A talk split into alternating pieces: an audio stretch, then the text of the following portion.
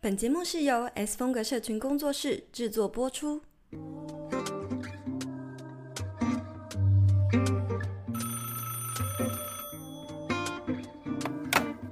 ，Hello，听得到吗？有声音吗？喂喂喂，有，Hello，我是青椒。欢迎回到 Hit Me Up 下班打给我第七十七集。那这一集呢，是我们的一个新的季度的一个新调整、新气象。这一集开始呢，我们我们会用比较慢的步调，比较仔细的去聊一个单一的话题。没错，没错。而且这一次 S 编很特别啊，我们现在去超级无敌远端录音。真的，我现在人在西班牙 南部。跟你一起那打开窗户会不会有就是什么虫鸣鸟叫声那种？啊，是没有啦，是没有。我们接下来这可能四到五集会想要来聊聊财富自由这个系列的哦。没错，没错。所以呢，如果你是我们的节目的忠实听众呢，在开始之前呢，非常欢迎你五星评论留言。或者是分享给你的朋友，也可以在底下的资讯栏追踪我们的 Instagram 账号。我们每个月呢都会开放一个现实动态的 Podcast 提问，然后让你可以去投稿啊，或者是分享你的观点以及更多的最新消息。回顾过去的七十几集以来，其实财富跟丰盛这个话题一直都是大家很感兴趣的主题。我们其实也聊过了不少相关的主题跟书籍，但是。对，但是之前都是很发散的去聊，所以接下来这个新的季度呢，我们就想要用真的是不同面向的方式去跟大家聊聊，呃，到底财富自由是为了什么呀？那如何达达成财富自由啊？这一系列的话题都会跟大家做一次，就是在可能接下来这个月都会去跟大家陆续的去做分享。那财富自由，我简单再来定义一下好了。很多人其实会，我觉得现在应该大部分的人了解什么是财富自由了，可是但是可能还是会有少数的人不确定它的定义。是什么？我觉得很多人都不知道哎、欸，我觉得很多人都不知道财富、哦、是吗？很多人不知道是不是？他们觉得就是要很有钱呢、啊。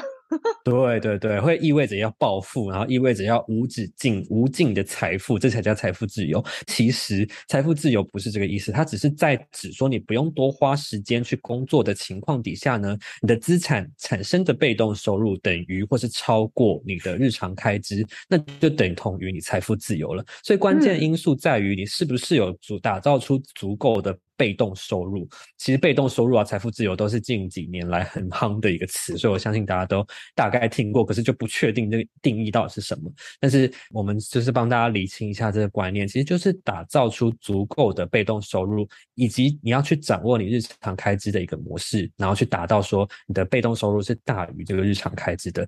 只要这个等式是成立的的话呢，其实你就等同于财富自由了。没错。所以呢，你如果只是追求更高的工作，薪资所得，然后没有建立被动收入的同时呢，其实是很难真正的实现财富自由的。嗯，好，那这一集呢，我们想要来聊聊的是财富自由之前的一个起心动念，也就是说，大家为什么会对这个状态趋之若鹜？所以呢，首先呢，我想要先来跟 S 编聊第一个就是话题，就是说，我们先不论是不是每个人都希望可以达到财富自由，但是我相信大家应该都是希望有更多的收入、更多的财富累积，或者是更多的成就。那其实这回归到一个很根本的问题，就是为什么人总是不满足于当下的现况呢？为什么总是好像要希望有不停的，呃，你的收入是一直在。达到一个更高的层次，为什么会希望你一直不断的突破自己？就是其实这就归归咎于一个问题，是我们不满足于现况嘛。其实我觉得我们可以现在聊聊关于不满足现况这个状态的一些可能性，然后背后的原因是什么？对，我觉得大家可能一直在追求啊、哦，我要有无止境的财富，我才能够做什么事情，或者是我想他想要做的事情很多，所以他就觉得我一定要先拥有一笔钱，我才能做什么。所以大多数刚刚像青椒讲的很有道理，就是根本的问题是我们可能是对于现在的自己是不满足的。但是我不知道像青椒，也许你待会也可以分享，就是呃一你你对于不满足现况的起始原因是什么？可是我自己觉得一般人可能会，我不晓得一般人这种不满足于现状的原因是来自什么。但是我自己其实是把一件事情。我知道我自己把一件事情做到很好的时候，我就会对现况产生不满足的感受，而这个不满足的感受有点像是来自于他这个成就感好像已经无法满足我，我对那种更高的成就感的渴望，你懂我意思？就是我很渴望要有更高的成就感，或是我想要渴望更好的东西，可是呢，他无法满足了。他现可能我以前需要的成就感只有十分，嗯、这个现在我做的这件事情，呃。我可以达到我的十分、十二分，嗯，但是可能我已经把它做到很好的时候，呃，我就会觉得这个东西给我的满足感，好像后成就感已经只下降到只有七分、六分的时候，我开始就觉得没有那么满足，我就会想要找一个更有挑战性的事情去做啊，或者是去尝试更多。那举例来说，讲一些比较实际的例子，就是如果大家有看我的书或平常 follow 我的话，就知道我之前就是在墨西哥是当主管嘛。那当然也不是一开始就是爬到一个很高的位置，所以在一开始的时候，其实是一切都充满未知、充满挑战性。但是当我的职位做到一个最高的时候，就会突然觉得，哎，好像不知道我还可以怎么样挑战自己。可是我们公司的老板的，因为我们公司很大，那所以每一个人都有一个自己既定的岗位，所以你要有一个弹性的调整，基本上老板是不愿意的。他会希望你已经把这件事情做到最好了，干嘛还搞事情？要学新的，干嘛还要学那么多？干嘛还要做更多？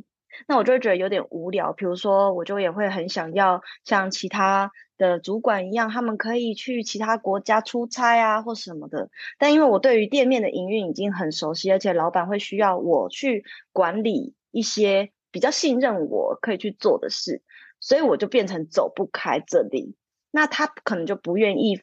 放手，或者是不愿意把我的职位交给别人的时候，好像最高就是只能到那了。那我就开始有一点觉得不满足。然后第二个小故事就是之前在西，后来我去西班牙念硕士嘛。在念硕士的过程中，我也觉得很有挑战，是因为我一边在找西班牙当地的工作。只是念完硕士的时候，我觉得，哎，你也不会想要再念一个博士啊，就是人，就是读书读那么高要干嘛？我我没有想要念那么，就是不是不是很讲究学历的人，所以我就觉得说，念完硕士，我只是为了我希望我可以转职到可能时尚的产业啊，或者是到这个行销圈子里面呢、那后来念完之后，我就觉得我也不知道我要挑战的更更多的是什么。我一甚至一直到现在，我都一直纠结在，呃，到底是要更好还是刚刚好。所以我觉得我那个起始的原因是在于。我希望要挑战更好，然后因为我对自己也有自信要更好，所以我就常常在纠结这样子。刚刚 feedback，你刚刚有一个话题是说职位做到最高，嗯，然后可能老板会不希望你离开，因为觉得你做的很好。可是这跟今天录音之前，其实我有上网查一些别人对于就是。成就或者是说工作上面是不是会满足现况这件事情？可是其实这个例子呢，它是三丽鸥的一个海外拓展海外业务的一个可能主管阶层。然后呢，当他打下了一片天地之后呢，他做了风风火火之后呢，老板突然把他希望他不要再深耕在这一块，去尝试别的事情，反而是老板提议他做这件事情。然后他同时也感觉到为什么在我。就是在这边已经做的这么好的时候，要把我拔开，然后他才去反思说，呃，当你过度依恋一个你的你的目前的现况的时候，你反而会无法成长。所以，其实这也是不同的想法，嗯、跟你之前跟你刚刚的举例，我觉得是截然不同。跟我相反吗？这算相反吗？我觉得是主管，主管跟你跟这个个人本身的想法是相反，因为反而是主管希望他。哦调离，然后他当下是想要继续卡在那个位置，可是你是有不同的思维，所以我就觉得，嗯，不知道真正的一个，不不是不是真的，不知道，嗯，平均来讲，其他老板都怎么想，我还蛮蛮觉得蛮意外的。对，所以我觉得这可能是缺乏一个呃流畅的沟通。对，比如说呃，老有些老板会觉得说，诶，我让你去更高的位置，是因为我希希望你要有成就感，所以他。主动的告诉了你这件事情，可是他可能是在对于跟他并没有很熟，或者是没有一个很直接直白的沟通之下，直接指派了这件事情，所以他一定会错愕。就像我以前有呃，就是我之前的同事啊，在呃在时尚杂志的同事，他也是啊，我要离开之前，然后突然就被主管叫去说，哎，你你你现在有一个新的机会，可以去另外一个刊刊物。哦，他本来跟我一样在 L，然后被调到另一个刊物。那其实那个那那一刊也是一个就是很大的品牌。那其实说实在，他算这样算是微升职，可是他当下是觉得好不容易在这里熟悉了，我好不容易有自己的小圈圈，我好不容易就是上手了，那为什么突然要把我调开？但我就一直跟他说，这是一个很好的机会，你应该要接受。所以我离开之前，我也是跟他说，我觉得你应该要去。所以其实我觉得是是这样，他会有那个冲突感，是因为他很突然的被叫去，然后突然告诉他，你现在有一个机会，你要不要？但是这个主管他没有告诉他利弊是什么，对他哪里好，对他哪里不好，所以导致他非常苦恼，然后他也只能问我。所以呃。其实这就是沟通上的问题，哦，我觉得听起来像是这样。那我自己关于刚刚那个满足不满足于现况的这个想法，嗯，其实我之前才前阵子才跟朋友有聊到，他自己的状态是这样，哦，就是他的资历，以他的资历跟年纪来说，收入算是还不错，但是呢，他刚被调薪完之后，反而觉得，哎，他觉得更不满足他当下的薪资水平。为什么？他其实希望。他就是反而被调薪之后才觉得，哦，我还想要更多，还想要更多，想要有更显著的往上跳。然后但就这件事情，我就想说，哎、嗯，为什么我们我们会有这种情况？我觉得他也没有思考这个问题，只是他有讲出说。当被调薪完之后，反而会觉得，哎，好想要还还想要再被调更多。然后我就想说，哎，这让我去思考说，不满足现况其实是跟比较这个心态是绑定的。就是我觉得比较是一个很正常的现象，嗯、因为我们要有比较才能去衡量这个事情的基准嘛。哦、但是呢，我觉得，我觉得在自我认知这个概念还没有建立的够完善的话，比较这个力量其实它会变成是拉垮一个人的。嗯、也就是说呢。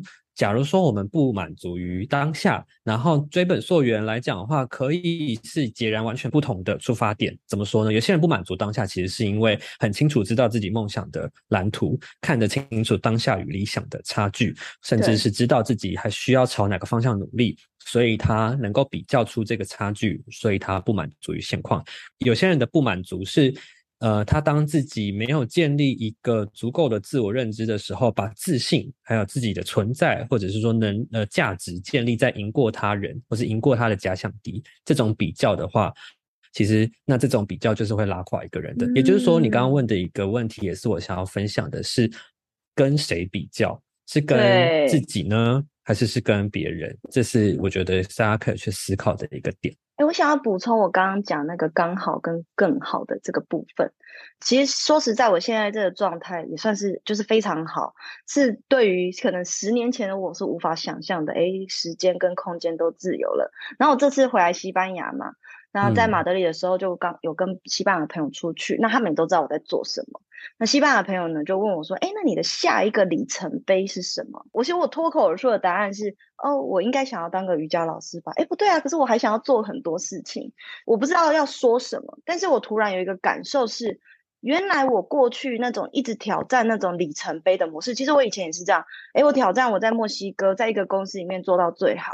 然后呢，结这个结束之后，我在我的人生中，我在挑战下一个领域，在那个领域里面，我觉得我做到我自己觉得最好的时候，然后，所以我好像一直在挑战一个里程碑。可是这种挑战里里程碑的这个模式啊，在你的人生的呃进程里面，它还是一个很线性的思维，就是你以为你要一直往上爬，你才会变更好。在他问我的那句话当下，我突然接到一个想法是。为什么我们不能够同时是一个更好的自己，可是也同时是一个刚刚好的自己？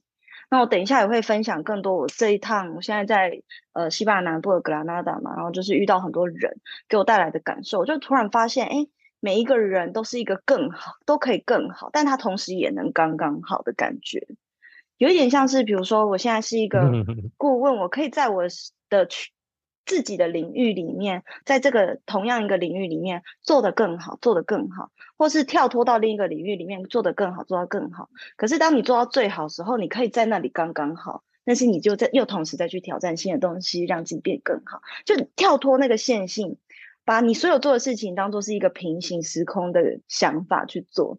也就是说，不用去舍弃你原本的。目标，它同时也是可以并行的，是不是？对对，你会觉得为什么我已经就是我我在这边做好了，那我下一个可以做什么？我以前的想法是这样子，对，可是为什么一定要舍弃呢？我不能够同时在这里刚刚好吗？我把这边做到最好，然后同时又刚刚好的时候，你其实那个时间价值已经发挥到很大。我后面也会仔细讲。那这个时间价值发挥很大的时候，你就又可以再利用多余的时间去拓展自己，让自己变更好。出社会后的几年，发现身边越来越多朋友被工作绑架，下班后呢，也只能瘫软在沙发上。这到底是什么巫术啊？其实呢，过去几年我也是一个被工作埋没的人，忙碌到无法享受生活，甚至空有物质无法好好体验。这也就是为什么我毅然决然创立自己的个人品牌，找回生活的主控权，甚至呢，开创自己理想的事业。你值得更好的梦想这本书呢，就是我经历了这些故事之后总结出的人生圣经。现在就立刻到博客来、成品各大数据订起来吧。那接下来呢，我们就回到，因为我们这一集就是聊财富自由嘛。那刚刚是在聊为什么大家会想要一直追求这个不满足于当下，一直想要更好更好呢？那接着呢，就是呃来聊聊说，其实我们随着收入的建立啊。我们对于物质的要求跟渴望，其实也算是随之调整的。那我们接下来可以就是聊聊看自己，嗯、自己就是坦然接受面对自己，其实是不是一个物欲越来越高的人呢？我们对物质的金钱还有渴望到底是什么呢？你可以先来分享看看。嗯、我之前有就有跟青椒其实分享过很多次啊。我以前呢就是在墨西哥工作嘛，嗯、那我所有的时间其实都奉献给工作。就是一个礼拜就工作六天，然后唯一有一个私人的时间就是礼拜天。但是所以那个时候，呃，我们下班时间也会常常跟老板出去，可能一顿都吃到真的很好，一个人可能吃好几千块，然后一桌下来就要好几万。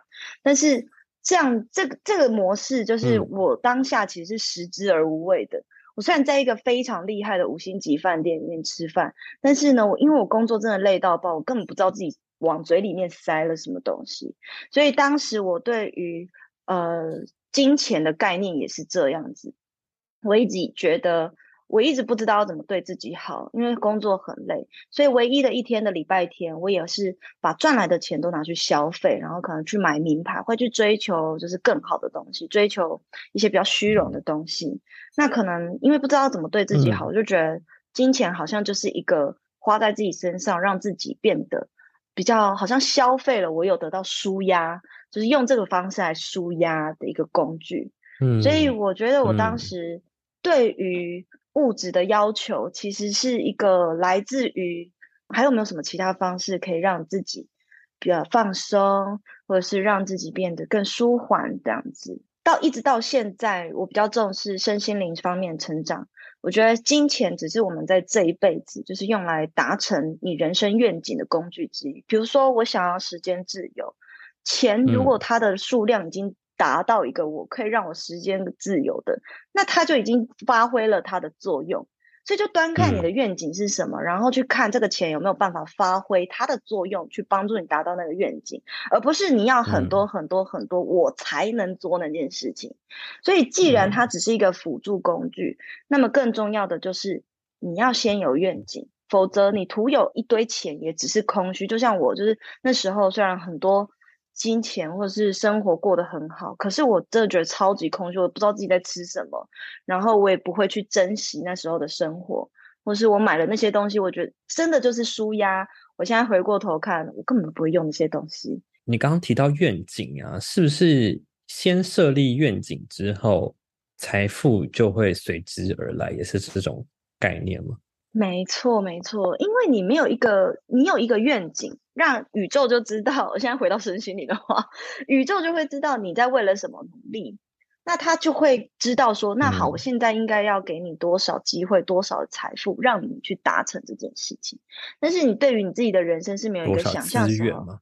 对啊，他也不知道他要给你什么啊，你你也不知道你要怎么下订单，你只是说，哦，我要一百万。但你没有告诉他你要用这一百万做什么，那基本上，即便你真的有一天很幸运从天而降，那这笔钱也很快，他也不知道被花去哪里。你要达到财富自由之前，嗯、我觉得很重要的其实是人生的一个愿景要先出来，否则你也你真的不知道你要达到你你自己那个标准的，每个人的财富自由标准不同啊。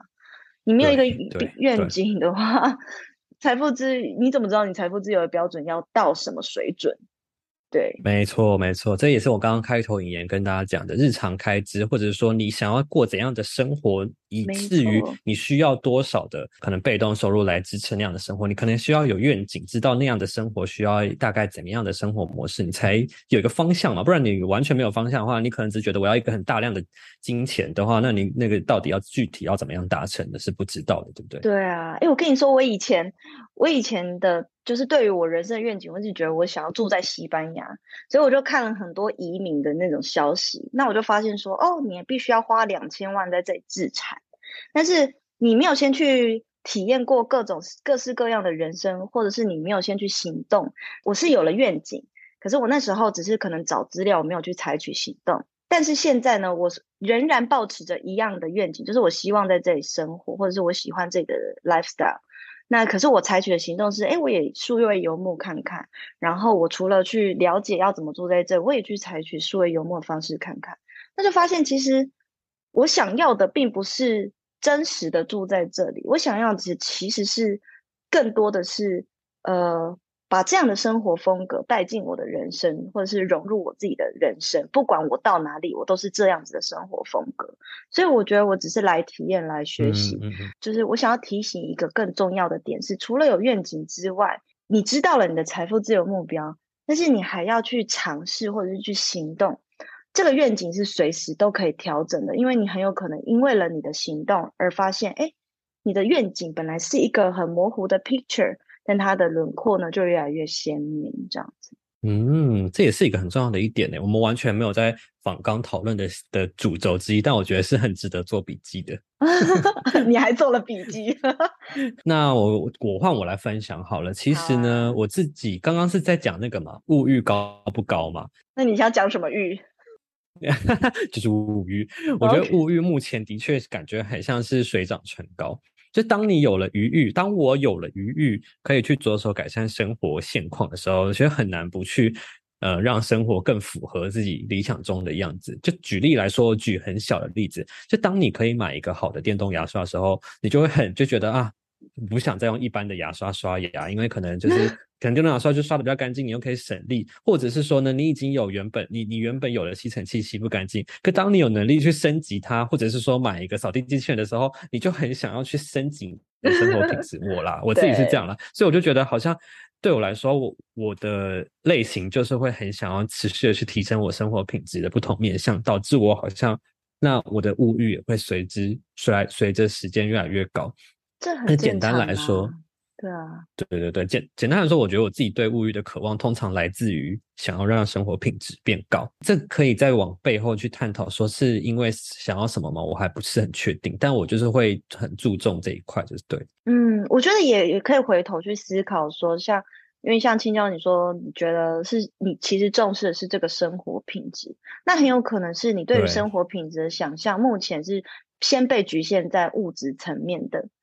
这个品质，所以也有可能是这样，所以我觉得也可以再多去体验，或是多去尝试不同的提升生活品质的方式，然后也许就可以跳脱这个比较限制型的想法。有可能是生活模式，或是我其实是想要什么样的风格，但是我还在还不清楚。嗯，对。最后呢，想要来聊聊，那到底财富自由是为了什么？我们刚刚讲了，呃，起心动念嘛，然后讲了怎样、怎么样标准才叫做财富自由，然后也提到说，那应该要先设立愿景，才知道你财富自由的目标，然后这目标也是可以随时去调整跟修正的。那说到底，财富自由到底是为了什么呢？所以我其实我们也可以聊聊，就是身边朋友的想法，或是自己的想法都可以。好，其实呢，我刚刚前面有讲嘛，财富自由它等于。不再需要为了生活的必须去花费时间去赚钱，但这不代表我可能要去挥霍去度挥霍度日。但是呢，我可以在比较没有压力的情况下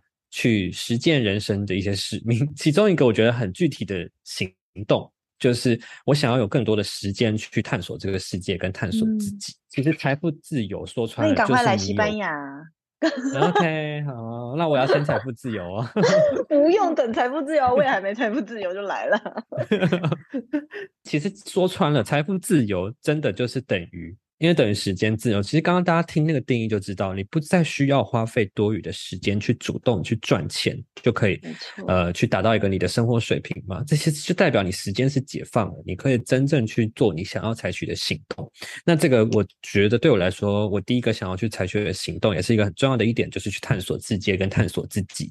其实财富自由后，也不等于说我不再想要花时间去工作，但是其实是可以省去更多的社会性的考量吧。例如说，你可能会依照工作的可能收入水平，或者是说这个职业对你来说的名声怎么样，就是它的这个社会性的。价值在哪里？你去挑选一个职业，你从你要从事的职业。但是当你财富自由之后，你其实可以去跳脱这些思维，去选一个可能你真正想去尝试从事的领域，或者是说你真正在乎、你想要去贡献的一个领域，去把你的时间投入在里面。也许你可能会对呃保育动物的这个产业很感兴趣，但是它的收入是原本是不足以支撑你的生活的。但当你达到了财富自由之后，你可以真正去从事你想要做的工作。那他他当然也还是可以为你带来呃其他方面的收入，或者是说心灵的满足啊。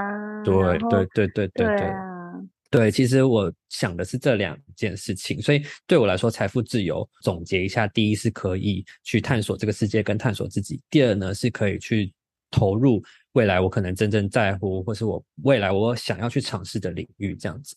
那我自己其实也有稍微问朋友、身边朋友的一些看法。的确，他们其实也不太明确知道财富自由的定义到底是什么。稍微解释一下，然后他给我的反馈是：那他可能财富自由之后呢，希望可以做的事情是有更多的时间，或者是有更多的资源能够回馈给亲人。我觉得时间回馈给亲人，这是一个哇，这好重要。现在现代人有多少人都？那个啊，就是没办法陪家人，因为工作很忙，要不然回家家人都吃完饭睡觉，你也没有办法一起吃饭什么，这好重要。对，这这是我觉得听到觉得啊，真的蛮有趣的点，也是很重要的一点。还有一个呢，是他可能会想要去，也是像你一样，可能是想要去游牧，或是去探索这个世界，想要去了解不同的社会。不同的国家的文化啊，这些的东西，嗯，所以我我听到答案都蛮蛮多元的。那不知道 S 边你的想法是什么？说到财富自由，就像刚刚青椒你说，就是真正的定义，我们真正想要的，我们好像别集有讲过，想要不是那个钱，其实我们想要的是对与自己的时间还有自由度的掌控权。但是大多数的人呢，对自己时间啊，还有空间没有掌控权的人，就会有一个既既定的信念，以为要先有钱才能做某一件事情，才能够成为某一种人，却很少人知道，你必须先是那样的人，然后去做那样子的事，然后才会拥有财富。这其实就是我在心灵导读会与神对话里面，还有之前我们有开那个丰盛的工作坊有讲过的事作有。哦，你你想要成为怎样的人？你要先有那个愿景啊，你要了解这个定义啊。我那我就先让自己成为是那样子的人，我先去做，我去尝试，我去行动。嗯。接下来宇宙它就会知道，哦，那你可能会需要什么，或是你散发出来的磁场就会去吸引各式各样的机会来到你的身边。所以，当我们还没有任何一个对一个愿景有想象，或是那个念头还没有发生的时候，你就没有这个认知。你没有这个认知，你也不会去采取那个行动。所以，这是我自己亲身的体悟。因为我以前也不知道什么是数位游牧，我不知道什么是自由接案。是我有了这个认知之后，我去认识它，我去尝试它，然后就各种莫名其妙的机会就一直涌进来。所以，我觉得就是事做有，这是。才是真正的显化过程，但是大多数的人是我要先有才能做，才能是那样子的人。好，那所以前者的人呢，就是以为要先有什么才能做什么的人，他们就会花很多时间在研究财富自由，但是他会忘记怎么去拓展他的时间价值，好好活着。这就是我接下来想要跟大家分享关于时间价值是什么。所以时间价值的杠杆是这样子。我们人每一天都只有二十四小时，可是这二十四小时，有一些人，你有没有觉得，身边有些朋友一天到晚看起来超级忙，但是呢，他的每一件事情好像看起来都做的也还好，忙忙忙，然后匆匆忙忙，然后他每一件事情都没做什么好。但是我的朋友就有说我，我给他们的感觉都是，就是好几个朋友都讲一样的话，他说你看起来就是超 chill，然后就是好像做你明明就做很多事情，可是为什么你可以那么悠哉？这就是你有没有把你的 时间价值发挥出来？那这是怎么发挥它的呢？我就想要来分享，我现在人在西班牙格兰纳达，就是在南部这边，我们遇到的这些人，他们给我的感觉，就是让我突然会觉得很感动的一件事情，就是他们每一个人都是尽力的把每一个小事做到最好。例如说，我一抵达，然后呢，这个计程车司机就来接我。这个计程车司机他从一上车一呃一见到面开始，他就很认真的。呃，跟我们打招呼啊，提醒你啊，这就很正常嘛。诶，可是后来呢，他还准备了一两份地图，然后呢，上面还帮我们标记哪里有好吃的好玩的。我以为这不就只是一个接送的司机吗？他其实不需要做到这件事。然后他有看到，就是我好像有做过问卷调查，然后我有说我很喜欢去那种瞭望台啊，然后拍照啊什么。他就还特地说，我知道你喜欢去瞭望台，不然我们就开车去绕一下吧。他也特地开车，完全没有加收热情，我心心里还会有一点防备，因为以前住墨西哥，他们想要这样的时候，就是想要更多的小费，可是其实没有，到最后他也没有。然后沿路上他一直跟我讲解，哦，这个几千年的历史，这个几百年历史，哇，他超懂这个城市的历史。我就反问他，你怎么那么知道？你是历史系的人吗？他就跟我说，我是念计程车系的，这本来就是我身为计程车司机应该要知道的事。然后我们还问他说：“哎、嗯，我有租车，然后我们找不到那个租车公司在哪里？”他说：“哇，我也没看过，不行不行，我一定要去研究一下。”然后他就帮我们花很多时间上网打电话，然后去问。我说：“哎，其实你不用帮我们做，没关系，我们之后再找就好。”我还一直觉得不好意思。他说：“没有没有，我是计程车司机，我一定要知道。”好，然后天哪，他对自己的职业非常有热情耶。对，他对自己的职业真的是超级有热情的，所以我从那一刻我就觉得非常的感动。然后再来呢，是另一个小故事，就是我在酒吧里遇到的 bartender，然后他是一个服务生，其实他也他也有一点年纪了，大概就是四十几岁这样。爸爸，他也是把他的工作做到最好。这里的每一个服务生其实都是这样，不是只有他。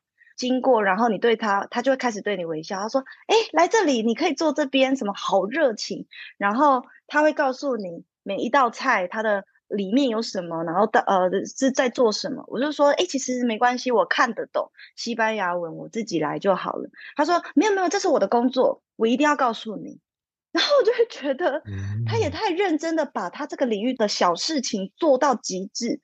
然后他也会非常关心每一个、嗯、每一桌的人，他都关心说：“哎，还你觉得这个胃口还可以吗？还需不需要加什么呢？我还有哪里可以做到最好？”但他一个人 hold 全场，他也没有抱怨，嗯、然后脸上超多笑容。我就是在这个过程里面，我觉得很感动的是说，我很多台湾的人，我们对对于现状的不满足。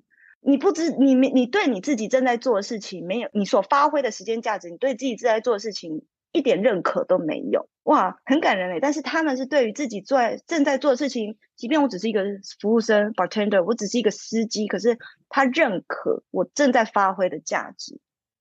所以当他把每一件事小事做到最好的时候，这些事情对他如果超级熟超级熟哇，他动作很快，他的时间价值发挥很大。一有些人一个小时。内里面他只能服务三桌客人，但是可能在这里的人，我看到是他一个小时内他可以服服务十几桌客人。所以回到好，回到我们刚刚讲财富自由、时间自由这个事情上来，那如果我们也是像这样，可以把每一件小事都做到最好，就像我说的。我也是尝试的，把我每一件小事做到最好。无论是现在要来开会，现在要来录音，或是我去参加一个读书会，或是我要做什么事情，一件很小的事情，我把它做到最好。它原本别人可能要花两天才能做完的事情，也许我十分钟就做完了。我是不是就多出更多，比别人多出更多的时间去做好其他的事情？所以时间价值并不是你要去争取。嗯、呃，我要更多，我要二十六小时、三十小时，因为那是不可能的。时间价值是来自于你有没有办法把你每一件事情都做得很好，也不是什么安排时间的问题，是你怎么看待你正在发挥的事。对啊，对，我觉得刚从 S 边提到的这两个故事，可以可以得出的一个结论，其实是，嗯、其实这些价值都在转念之间，就是你同样花，比如说假设好了，两个人 A 跟 B 同样都花一个小时在做同一件事情。那他们两个花的时间一样，产出的东西一样，但是他们的浓度是不一样的。有些人就是同真正认可自己在做的事情，然后有认可那个价值，嗯、对。当有了这个转念之后呢，那这一个小时内的收获全部通通都是自己的，然后这个浓度跟精确度也会都是更高的，比起那个诶不认可当下，觉得自己在浪费时间的那个人的一个小时是完全截然不同的。嗯，对，所以我觉得今天只是财富自由一系列，因为我们现在新一季录音的。我们新一季要提供给大家的是这样子的内容嘛，就是我们会有一个 topic，然后我们会一季里面有连续的不同的深度的探讨。所以在财富自由议题的第一集里面，我们想要强调的是关于观念，什么叫做真正的自由？那接下来我们才会去分分享的更深入，哎，金钱观啊，或者是我们有了这些钱要怎么做啊，会有更多其他的探讨。那至于什么是真正的自由，我就在这些人身上，就是看到真正的自由是。你对自我价值的认同，并且将这个价值也分享给他人，然后呢，把这些小事做到最好，就可以获得最大的时间自由。当你有一个最大的时间自由的时候，你需要的财富可能会缩小，但是你的自由度是越来越大的。嗯，以上，我觉得光听第一集听到这个结论会有一点点，你知道，我觉得生活要怎么讲？无法接受，就是就是可以好像大约懂你的意思，但是好像总觉得哪一块没有被说服，就好像跳脱太远。我觉得这个不是大家普遍人可以思考的。他们一开始就是我们标题杀啦，教你以为要怎么赚钱，是不是没有没有要教你怎么赚钱，但是赚时间也是赚钱呢、啊，时间等于金钱也没听过啊。不是不是，我觉得反而是这样哎、欸。财富自由，你真正获得的是时间。那如何获得时间，才是这一集要告诉你的。如何获得真正时间上的自由？接下来开始，我们会有一系列的讨论嘛。那下一集，S 边好像是想要用一本书来跟大家聊聊更多财富自由的话题。S 边可以先简单跟大家分享是什么书吗？这本书叫做《致富心态》，然后也是最近非常红的一本书。我就粗略介绍啊，大家听到可以先上博客来看一下，然后或者是你们可以先买来看。我们下一集呢，会稍微的聊一下，我不会用说书的方式，但是我会点出几个里面这本书提出的一些很重要的金钱观，就是你怎么对待钱，钱会怎么样来到你的身边。如果你听完这集，发现哎，时间自由对你来说其实不够满足。我们下一集呢，就会来比较深入的探讨关于哎，那对啊，那我要怎么样吸引到更多的财富？好，那这个呢，就是《致富心态》这本书里面会告诉你的，有钱的人他们是怎么对待他的钱。那我们也会呢，呃，可能分享一些关于自己的疑惑啊，那或者是我这一路上自己的体悟，然后还有我自己的做法这样子。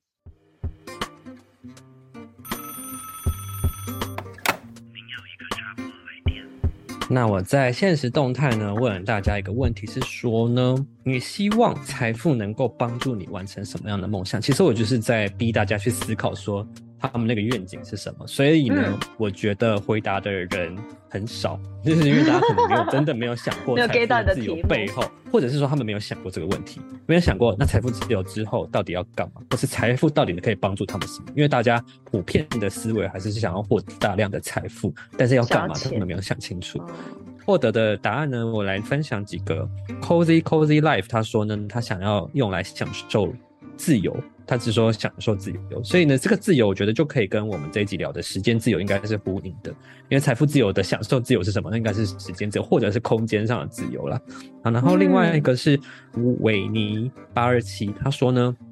他想要的财富自由呢，是可以让，就是他可以有好的生活品质，但是他不需，就是不需要有很大量的财富，只是他希望可以不用，呃，在为下一餐担心的那种感觉。他想要就是不用再花脑力再去觉得啊，我在这这个世界上还需要怎么样更多的收入去支撑自己的生活。他想要舍弃掉那种那种危机感吧，我觉得。那如果呢，你对呃财富自由这个主题都感兴趣的话呢，也想要了解更多，可能 S B N 接下来在欧洲、西班牙、墨西哥，哎，我不知道会不会在墨西哥，对，不会。及及时的故事的话呢，你就可以收听我们接下来的集数。那呃，如果你对这一集有任何的想法呢，都非常欢迎你分享到现实动态，并且我觉得大家可以主动分享给你的朋友。如果你觉得这一集收了的话，多多分享给你身边的朋友，让更多人知道我们的节目。那我们下期再见喽，拜拜，拜。